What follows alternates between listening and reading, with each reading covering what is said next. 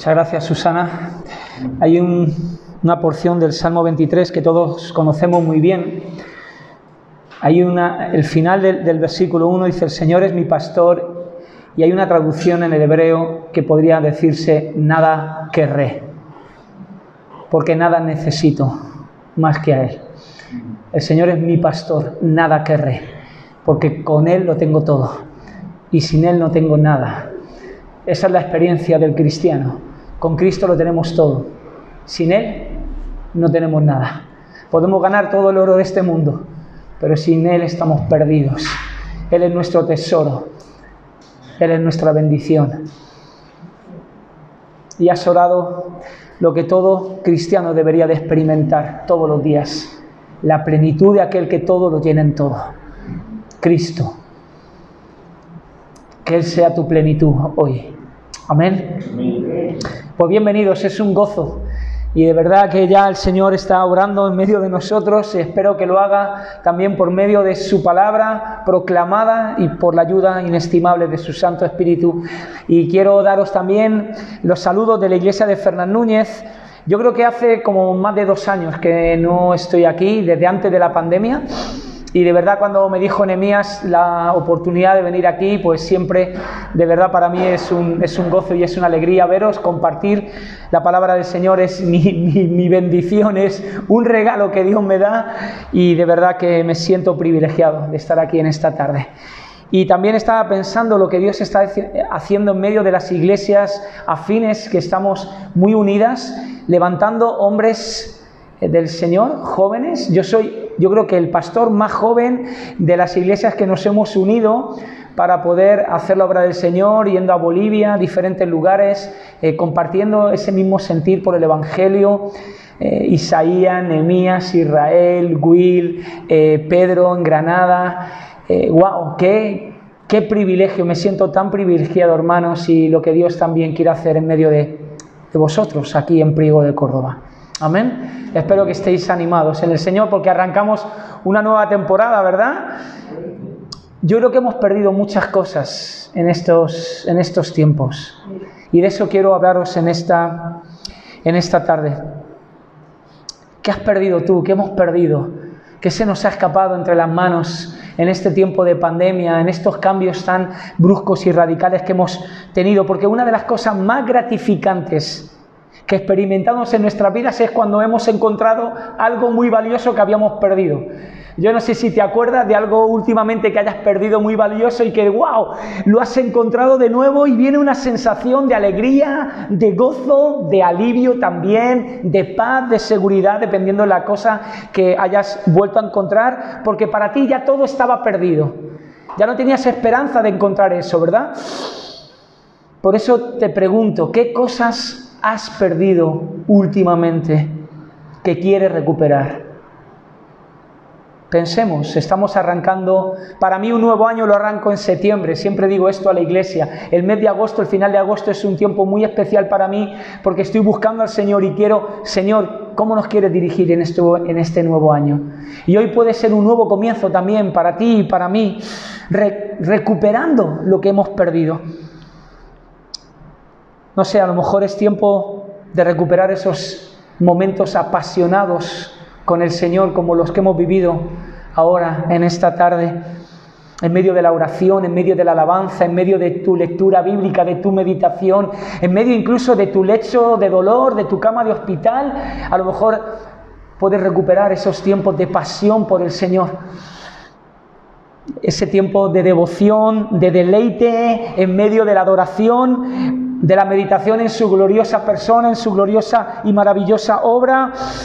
Pero ¿por qué no también tiempo de recuperar relaciones perdidas, verdad? A lo mejor relaciones incluso rotas en la familia, en el matrimonio, con los hijos, con los amigos, con ese compañero de trabajo que te está trayendo la vida imposible. Que el Señor hoy nos ayude a recuperar lo perdido. Amén. Y cómo no, también recuperar nuestros tiempos de reuniones como iglesia del Señor. Las iglesias locales, pero también reuniones que hemos perdido en estos dos años de poder juntarnos como iglesias y celebrar a Cristo. en medio de nuestros cultos. Yo estoy haciendo cultos en el campo. Estaba haciendo cultos en el campo en Aguilar, le comentaba al hermano, para poder atraer a gente y en medio de la pandemia pues se nos ocurrió hacer un culto en una esplanada en Aguilar de la Frontera. Nunca habíamos tenido un culto allí. Y es nuestro deseo que Dios abra puertas en ese lugar.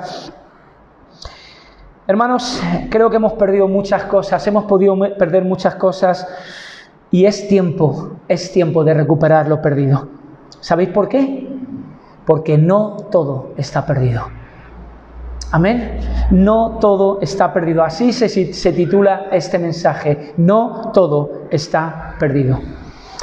Y hermanos, en la escritura tenemos un pasaje que repite tres veces lo que lo perdido es hallado que hay gozo en el cielo y en la tierra cuando eso perdido es encontrado. Yo no sé si os acordáis, ¿qué pasaje es ese? Muy bien, en Lucas capítulo 15 vamos a encontrar tres cosas que se habían perdido. Una oveja, una moneda y un hijo. La oveja perdida, la moneda perdida y el hijo perdido.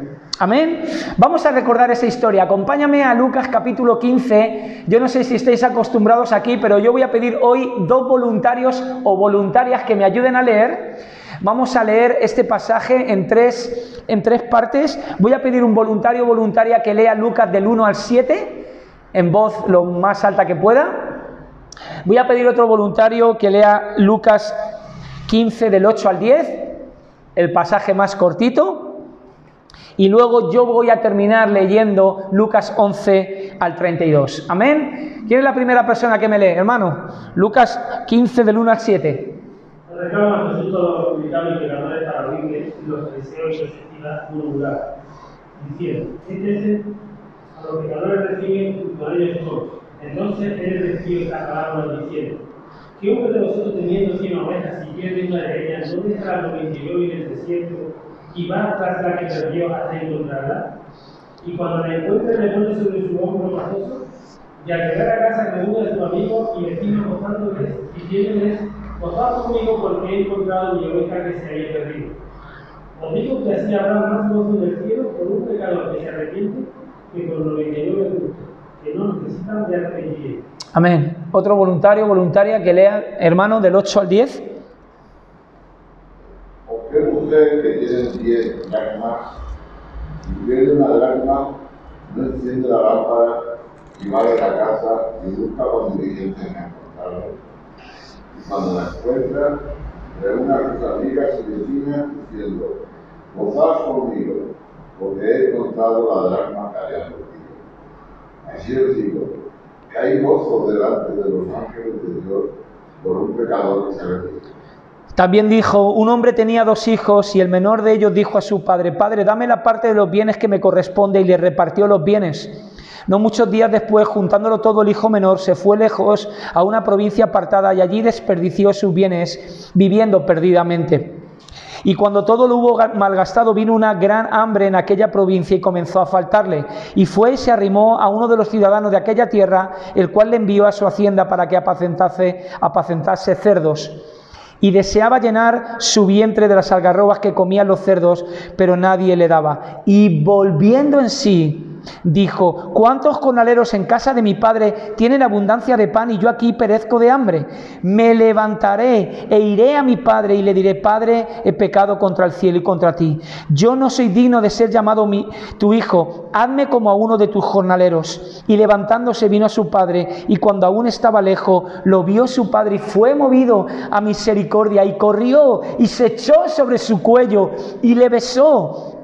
Y el hijo le dijo, Padre, he pecado contra el cielo y contra ti, ya no soy digno de ser llamado tu hijo. Pero el padre dijo a sus siervos, sacad el mejor vestido y vestidle y poned un anillo en su mano y calzado en sus pies y traed el becerro gordo, y matadlo y comamos y hagamos fiesta, porque este mi hijo muerto era y ha revivido, se había perdido y es hallado. Y comenzaron a regocijarse.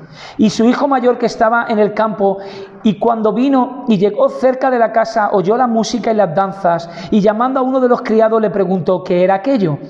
Y él le dijo, tu hermano ha venido y tu padre ha hecho matar el becerro gordo por haberle recibido bueno y sano. Entonces se enojó y no quería entrar. Salió por tanto su padre y le rogaba que entrase. Mas él respondiendo dijo al padre, he aquí, tantos años te sirvo, no habiéndote desobedecido jamás y nunca me has dado ni un cabrito para gozarme con mis amigos. Pero cuando vino este tu hijo que ha consumido tus bienes con rameras, has hecho matar para él el becerro gordo.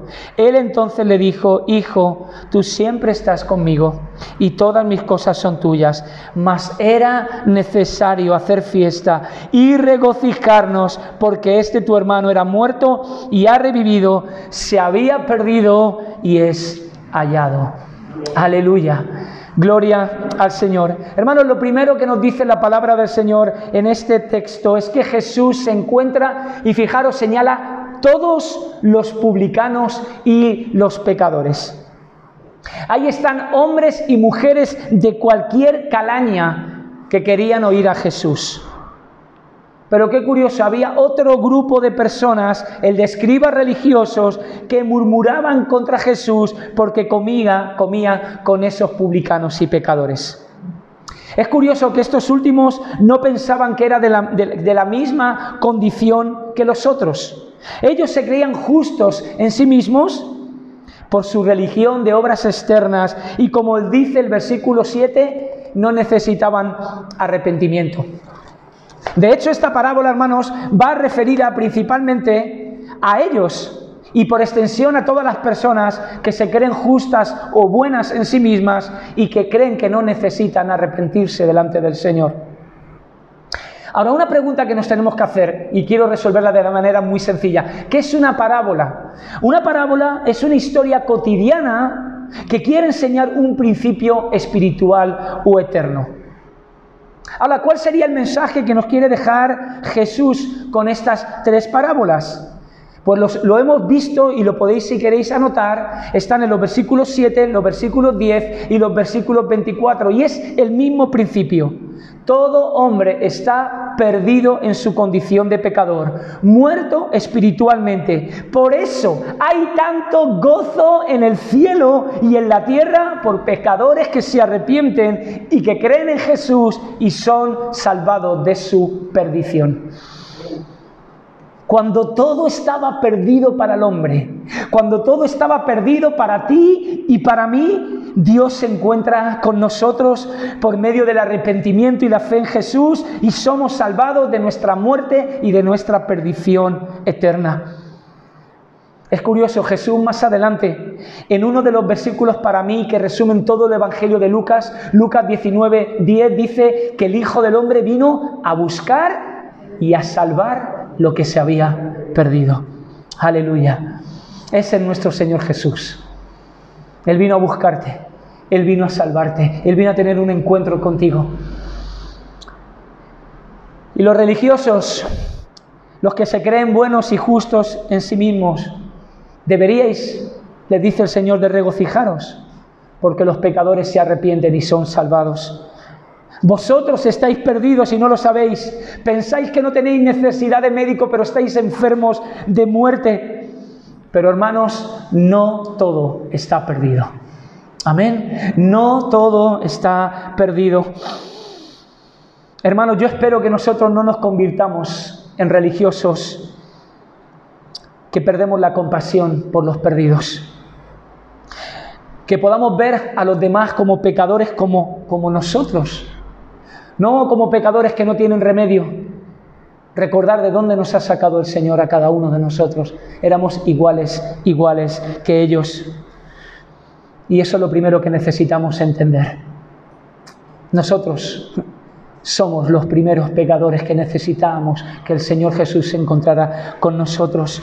Y segundo, yo creo que es tiempo también de recuperar la compasión, hermanos, la compasión para ir a buscarles salvarles. Dice la palabra que por el aumento de la maldad el amor de muchos se enfriará. Y yo creo que este es un tiempo en que la maldad nos está apretando de tal manera que a lo mejor nuestro corazón se está quedando un poquito estrecho, quedando un poquito frío y miramos a la gente de lado, tenemos miedo a la gente. Y a lo mejor hemos perdido la compasión por los perdidos, porque no nos miramos a nosotros como perdidos como éramos antes de conocer al Señor. Fijaros el gozo, hermanos, el gozo por salvar lo perdido se repite vez tras vez en este pasaje. Y es ese gozo el que tú y yo tenemos que volver a recuperar cuando una persona pecadora, igual que nosotros, es salvada de la perdición. Tiene que haber gozo en tu alma, gozo en mi alma, cuando alguien se acerca al Señor, cuando alguien se acerca a la iglesia. Fijaros el énfasis que da esta parábola a la búsqueda. Primero hemos visto en la oveja perdida, ¿qué hace el pastor? Deja las otras 99 y va en búsqueda de esa oveja perdida. ¿Os acordáis? Y en la moneda, ¿qué ocurre con la moneda? la moneda perdida, esa mujer enciende la lámpara, barre la casa, busca con diligencia hasta encontrarla y luego lo comparte con sus amigas porque hay gozo cuando encuentra ese drama. Dicen algunos comentaristas que ese drama podría ser una de las monedas que podría pertenecer a un regalo de bodas, a unas arras la garantía, ¿vale?, de que esa mujer se iba a casar e iba a poder tener una vida matrimonial segura y que esa mujer estaría desesperada por encontrar lo más valioso que tenía en ese momento. Aquí vemos lo valioso, lo valioso que podemos ser para el Señor, cómo el Señor le da valor a sus criaturas, hermanos. Hermanos, nosotros en este tiempo estamos recibiendo personas que hacía años que no llegaban a la iglesia esas ovejas 100, esas, ovejas perdidas, personas que han pedido perdón, que se han arrepentido, que han vuelto a casa. ¡Qué gozo, hermanos! ¡Qué gozo! Personas de años, de años que hemos estado orando por ellas. Llevamos nueve años en Fernán Núñez y estamos recibiendo ahora mismo a un matrimonio que se apartó del Señor, que está volviendo a casa. Oh, ¡Qué alegría! ¿Sabéis que hay un ministerio que se llama la oveja 100 en una iglesia? Y cada vez que alguien de la iglesia o alguien que ha, que ha estado en el Señor pero que ha regresado llega, todo el mundo va, lo abraza, lo saluda, le hablan al pastor, hacen fiesta, hacen fiesta, porque el hijo perdido ha regresado a casa. Oh hermanos, que recuperemos esa, esa compasión, esa compasión entre nosotros. No es lo mismo que ha hecho Jesús contigo y conmigo. Él vino a buscarte. Él vino a salvarte. Él hizo todo lo posible por encontrarse contigo. Dejó el cielo. Dejó la gloria del cielo. Dejó la compañía esa Trinidad. Vino. Se humilló hasta lo sumo haciéndose siervo. Murió como un criminal. ¿Y todo por qué? Porque te amó de tal manera que vino a buscar y a salvar lo que se había perdido. Oh hermanos, qué gozo se produce en el cielo y se produce también en la tierra y en todos los ángeles, porque la obra de Cristo es efectuada en un hombre y en una mujer que estaba muerto, que estaba perdido. Hay resurrección de vida. Cristo es glorificado y el pecador perdido salvado. ¿Y eso qué tiene que producir? Gozo, alegría. Fiesta, hermanos, fiesta. Yo no sé si te has sentido perdido alguna vez. Yo no sé si a lo mejor eres cristiano, cristiana, de cuna, de familia cristiana. Yo no sé si has, sentido en tu corazón el saberte merecedor del infierno. Hemos cantado, hemos cantado una canción que decía algo así, lo que realmente merecía. ¿Realmente te has sentido así? Hemos sentido que nosotros merecíamos la ira de Dios derramada sobre nosotros, no sobre el Hijo. Y has experimentado el gozo inefable y glorioso de saberte encontrado por Dios, perdonado por Dios, salvado por Dios, reconciliado por Dios, ser hijo ahora de Dios. Has sido quebrantado, quebrantada por el pecado y has clamado por misericordia, por ese perdón inmerecido si es así, quiero decirte algo, eres la persona más bendecida del planeta Tierra.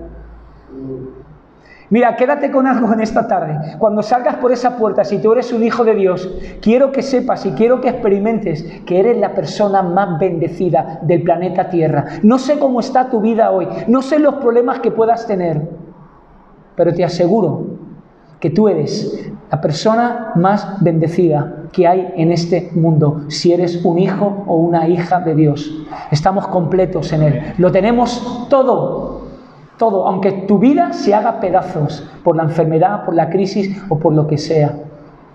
Eres la persona más bendecida del planeta Tierra y ahora puedes tener gozo, alegría, gozo inefable y glorioso. Un gozo que no podemos ni describir, hermanos porque hemos sido hallados, estábamos perdidos, estábamos muertos y hemos revivido gracias a la obra de Jesús. Oh, hermanos, has encontrado en Cristo tu verdadero tesoro. Él es tu Señor, tu Salvador, tu Rey, tu amado.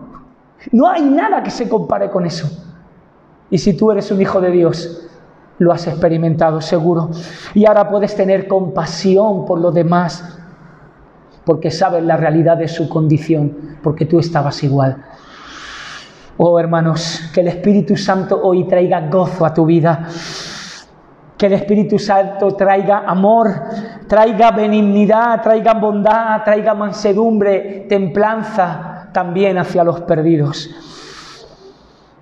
Y ahora quiero, quiero centrarme un momento en la última parábola en la parábola del hijo pródigo o del hijo perdido. Hay cosas tremendas, no voy a poder tratar todo lo que dice el pasaje y el texto, pero quiero dejarte algunas pinceladas.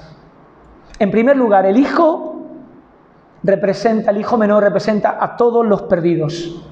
El padre representa a Dios que sale en búsqueda de esos perdidos. Y el hijo mayor está representando a esos religiosos que en vez de gozarse por el arrepentimiento de otros, se creen mejores y no lo quieren ni celebrar.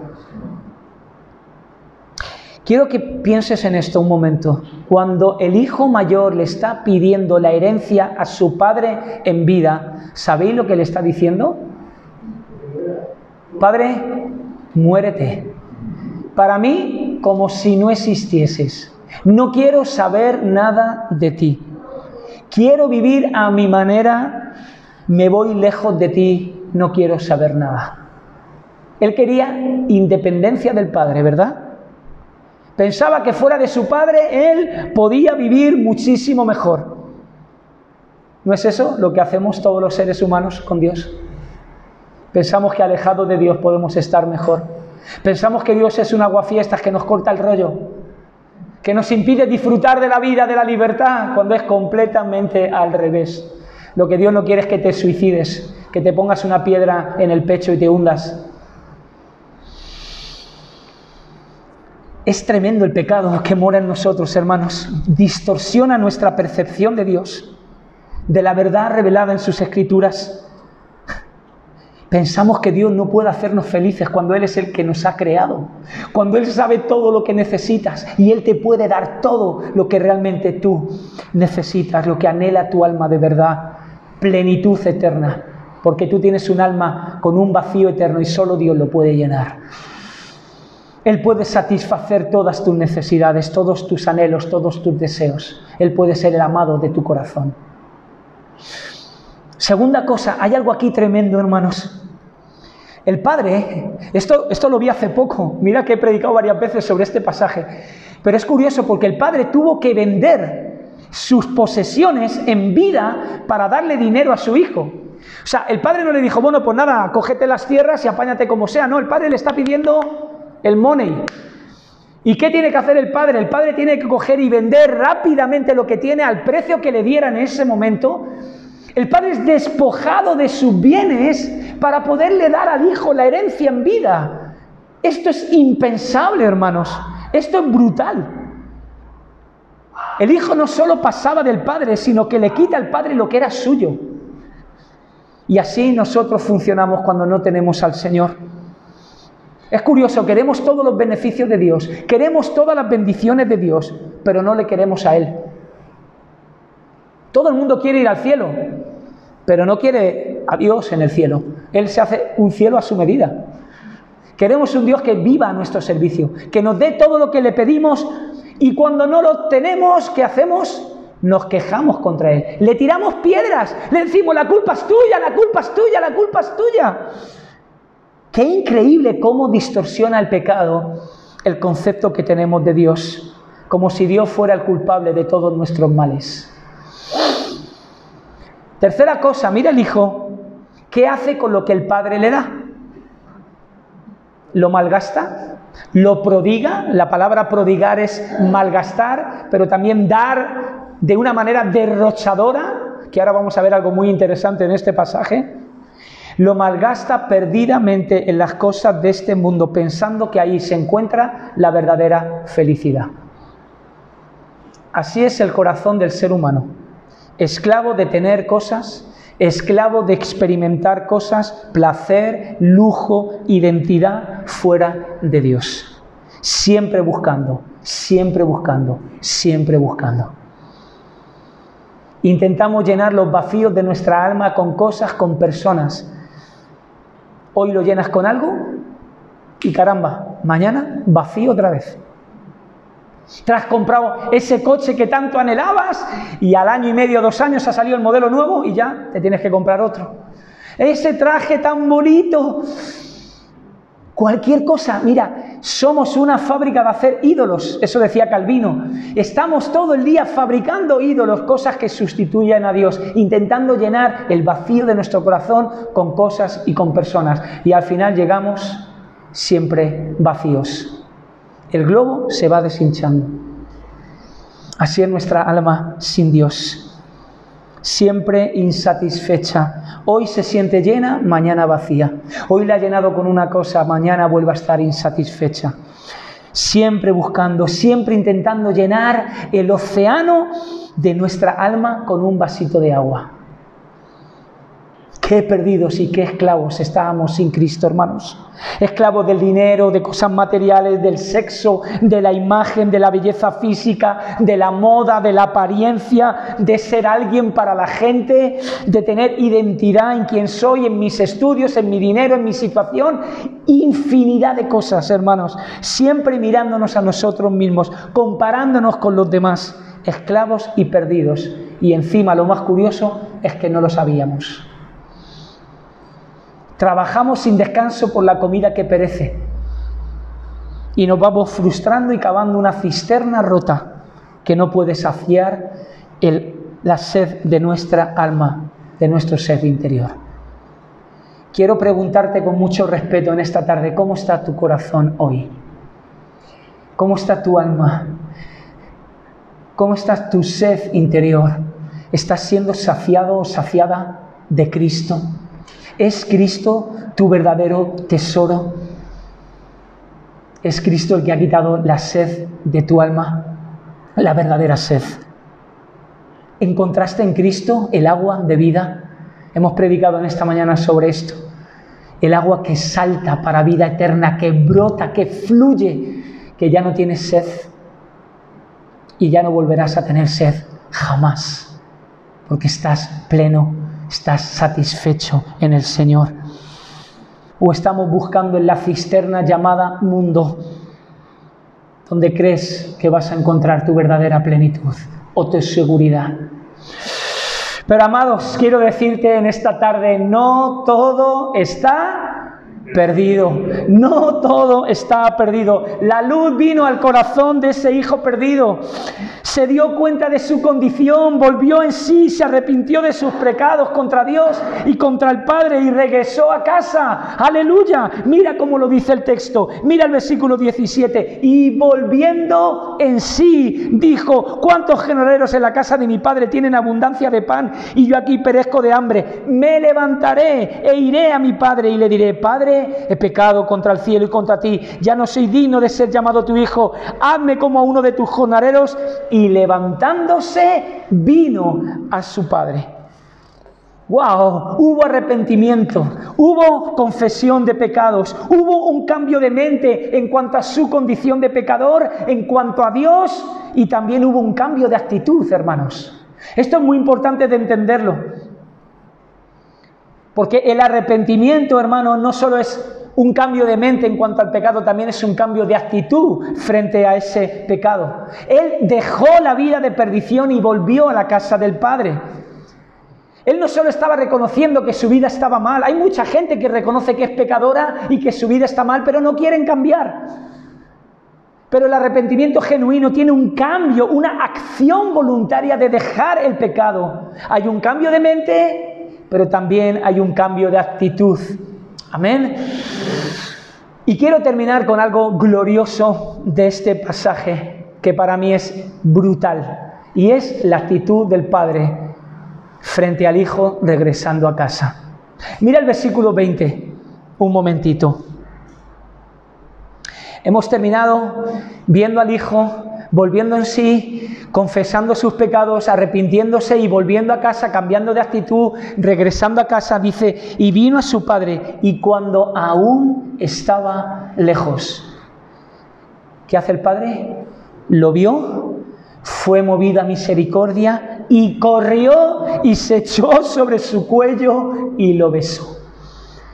Esto es espectacular, hermanos.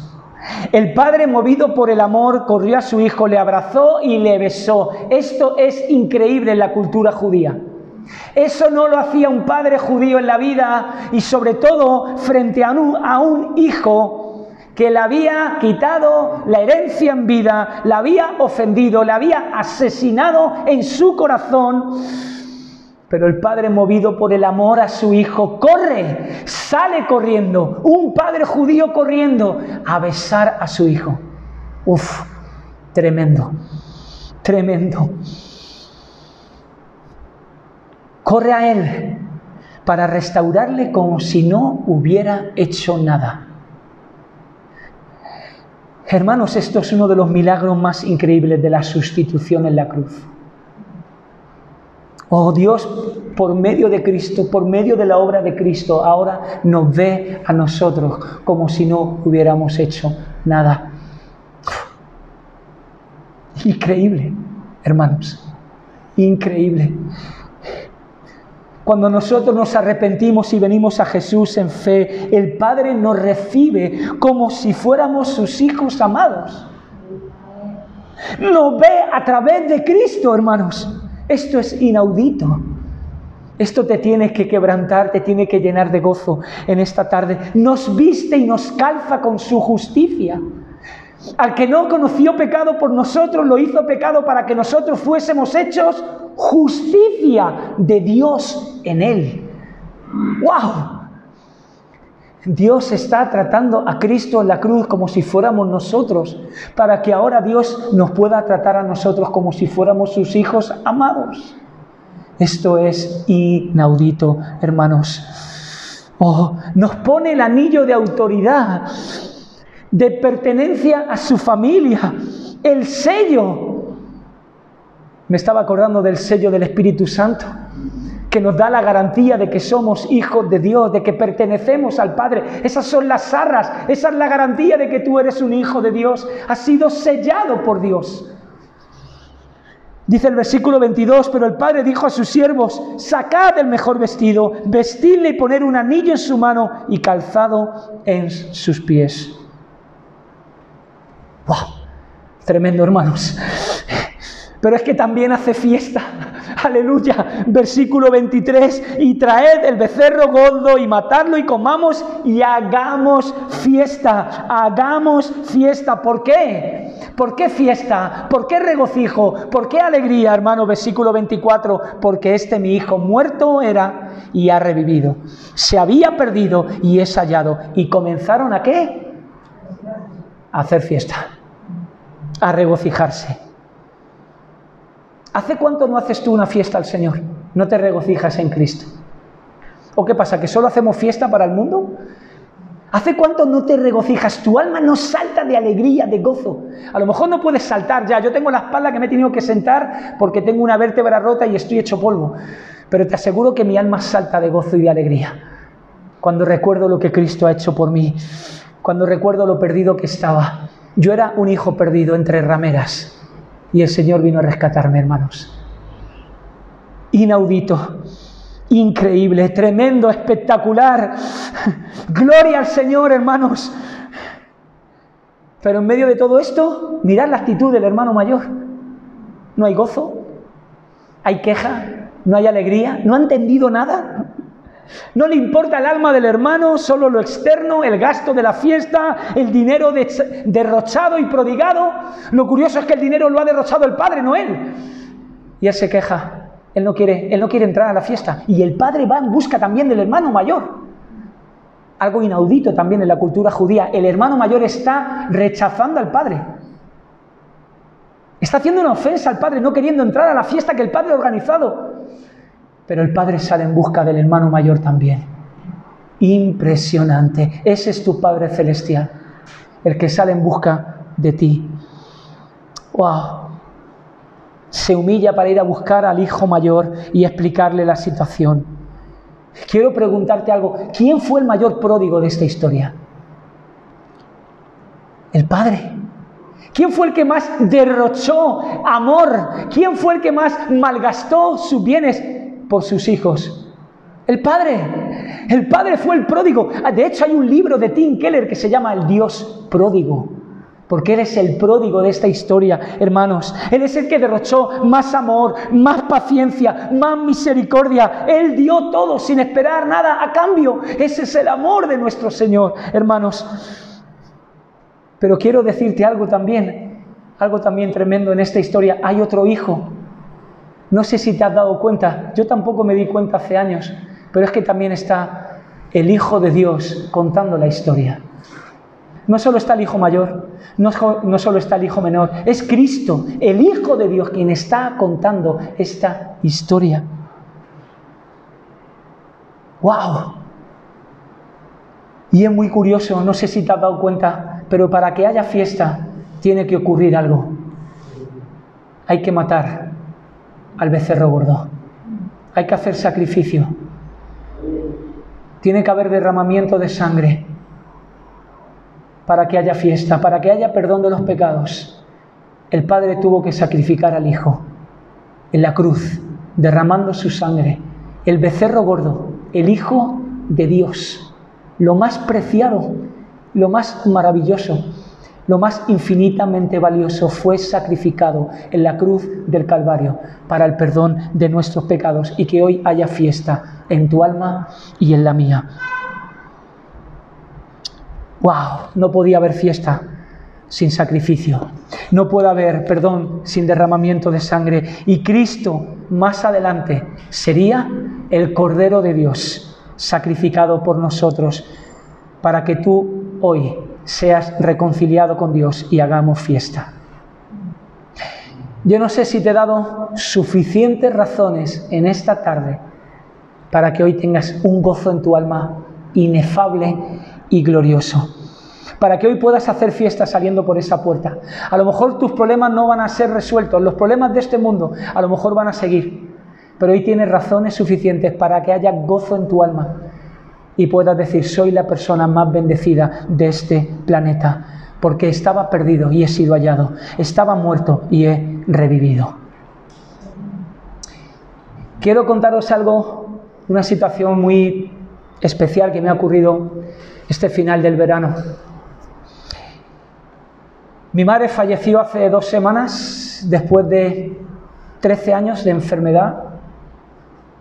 Cada vez que venía a verla desde Guatemala, cuando estuve estudiando, era como una despedida cada vez que salía de casa y volvía. Ella vivía en Madrid. Han sido 13 años de verla sufrir y de verla padecer sin poder hablar ni una palabra, porque su enfermedad le impidió hablar, moverse y hacer todo. Ella se entregó a Cristo conmigo unos meses antes, después de... y ya dejó de hablar.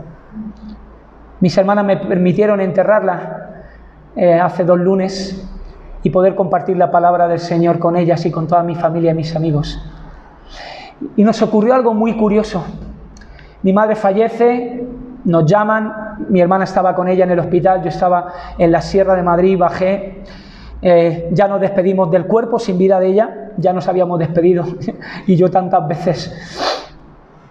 Y cuando estamos saliendo del hospital, ya cogiendo la carretera, me llaman de la funeraria. Le habíamos entregado el certificado de defunción, le habíamos dado todos los papeles que nos pedían y me llama me llaman de urgencias, perdón, no de la funeraria, me llaman de urgencias del hospital. Y me dice un médico, disculpe, necesito el certificado de defunción de su madre. Y digo, mire, se lo acabamos de dejar a la funeraria porque la funeraria me ha pedido que necesita el certificado original para poder sacar todos los papeles. Dice, no, es que lo necesitamos nosotros aquí. Entonces tuve que dar la vuelta, volver a meterme en el Hospital de la Paz, que es una locura, ir a la funeraria y decirle a la funeraria, miren, me están pidiendo el certificado de defunción de mi madre, ¿me lo pueden dejar? Me dice, no, lo necesitamos nosotros, pero mira, te vamos a dar uno, que a lo mejor lo que necesitan ellos es un certificado para que ellos lo rellenen. Y me dio uno vacío. Esto es un certificado original de defunción que tienen en las funerarias y en los hospitales. Automáticamente estuve pensando, este certificado, el original, ponía el nombre, el apellido de mi madre y la causa de su muerte. Nosotros tenemos un certificado de defunción, estamos muertos en nuestros delitos y pecados. Pero el Señor Jesús en la cruz borra toda el acta que había en contra de nosotros y la deja en blanco. Clava Dice la, que la palabra dice que fue clavada en la cruz el acta de decretos que había en contra de ti y de mí, porque nosotros éramos pecadores, había un acta de defunción en contra nuestra, éramos muertos espiritualmente. La paga del pecado es la muerte. Pero Cristo, hermanos, Cristo borró el acta que había, el acta de defunción eterna contra nosotros, la dejó en blanco en esa cruz.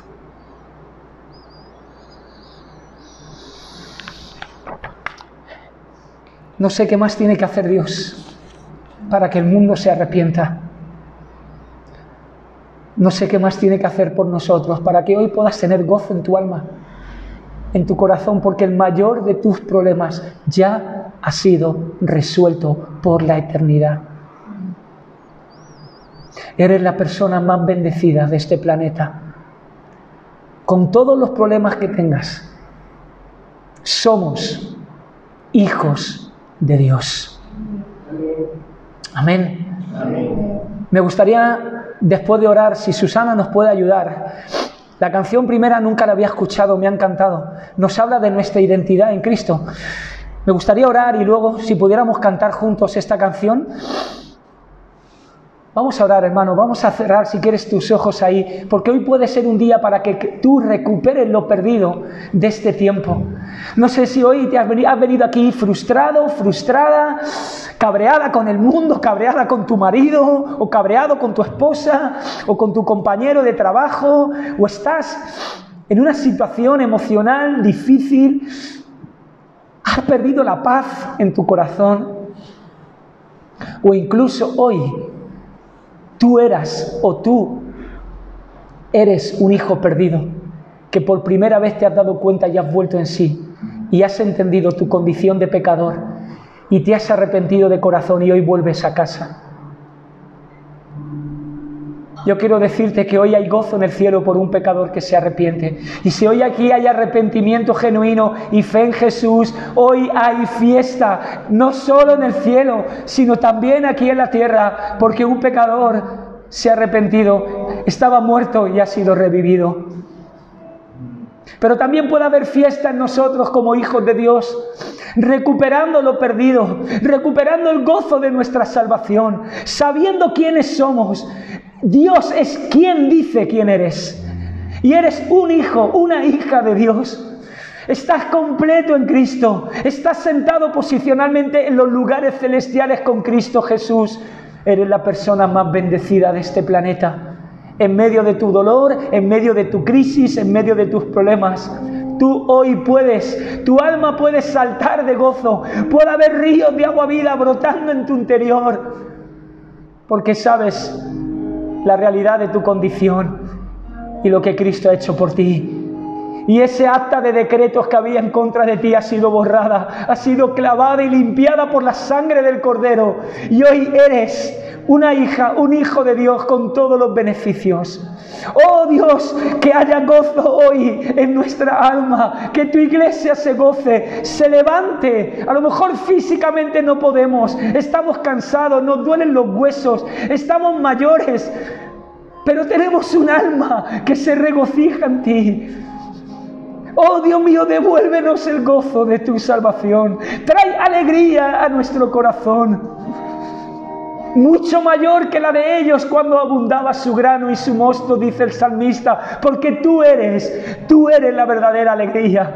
En tu, en tu presencia hay plenitud de gozo, delicias a tu diestra para siempre. Gózate en Cristo, canta, canta y alégrate en Él, en el nombre poderoso de Jesús. Aleluya, aleluya.